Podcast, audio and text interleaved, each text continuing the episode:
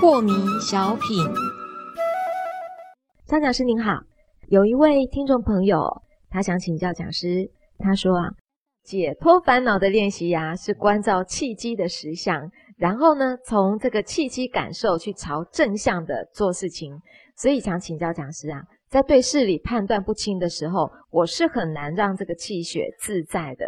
在这种事理会影响心理的情况下，我该如何是好呢？请问讲师。嗯，世上的很多很多的事情，我们不一定了解真相啦，对不对？但是心情好不好，还是操纵在自己啦。是。没有哪一个人给你规定说，心情要好，一定要了解到世上的很多事理的真相啦。是。没有人这样规定啊。嗯哼。我对很多事情不了解，也许我做错了好多好多的小事情，其实我还是可以心情好啊。啊，比如说我不该帮助的人，我却帮助了他一把，也有可能啊。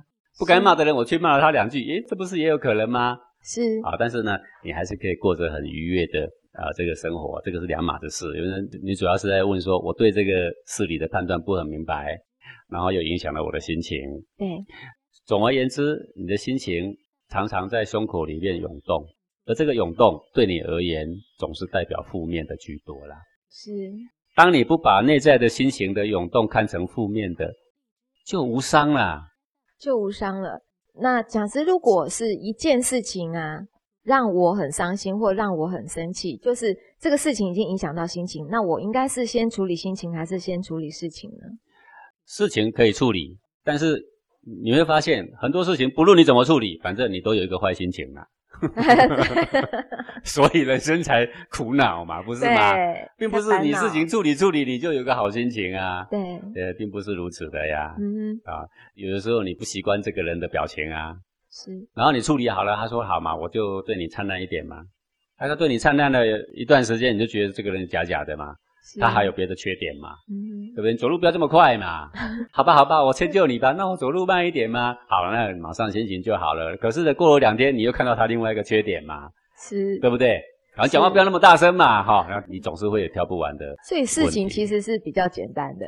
对于一个胸口的气血一上来就会做负面情绪判读的人，嗯，找事情来让他有机会心情不好，这个是惯性。惯性。对，所以。釜底抽薪的办法就是先别管外面的事情，你先处理里面，你到底有没有能力面对里面的任何气血是不分别取舍的。如果有这个能力之后，你就会发现外面的事情变得简单多了，都简单多，而不是外面的事情不管它啊，而是管起来容易多了。是好，所以为什么要先提倡关照内心的这个学问呢？而不是先提倡你。怎么样把外面的什么什么事，夫妻怎么相处，父母怎么相处啊，父子怎么相处啊，给你分门别类啊，先跟你讲这些，这些我们都不讲，因为原则就是你能不能从痛苦里面解脱出来。如果可以，你就不会带着你的执着去加害别人呐。是加害别人。对呀，自己有很多执着，就会惹得别人很多不快。好重的这句话啊，讲师。对呀，然后别人还要对你不断的隐忍，嗯，对不对？是啊，不又要呵护你，又要隐忍你，又不敢得罪你。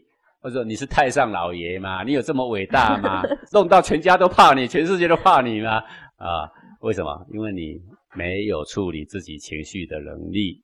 是，其实你只要稍微学一下关照契机的实相。我们在黄金禅里面，好多的同学以前有躁郁，以前有忧郁的，只要你不是真正非常严重，其实我们对他的帮助很大。他只要透过我们的宽联脑四步骤，情绪来的时候，他只要懂得把手搭在他的内心，感觉一下他的内心。其实他已经好六成了啦，是就已经好六成了。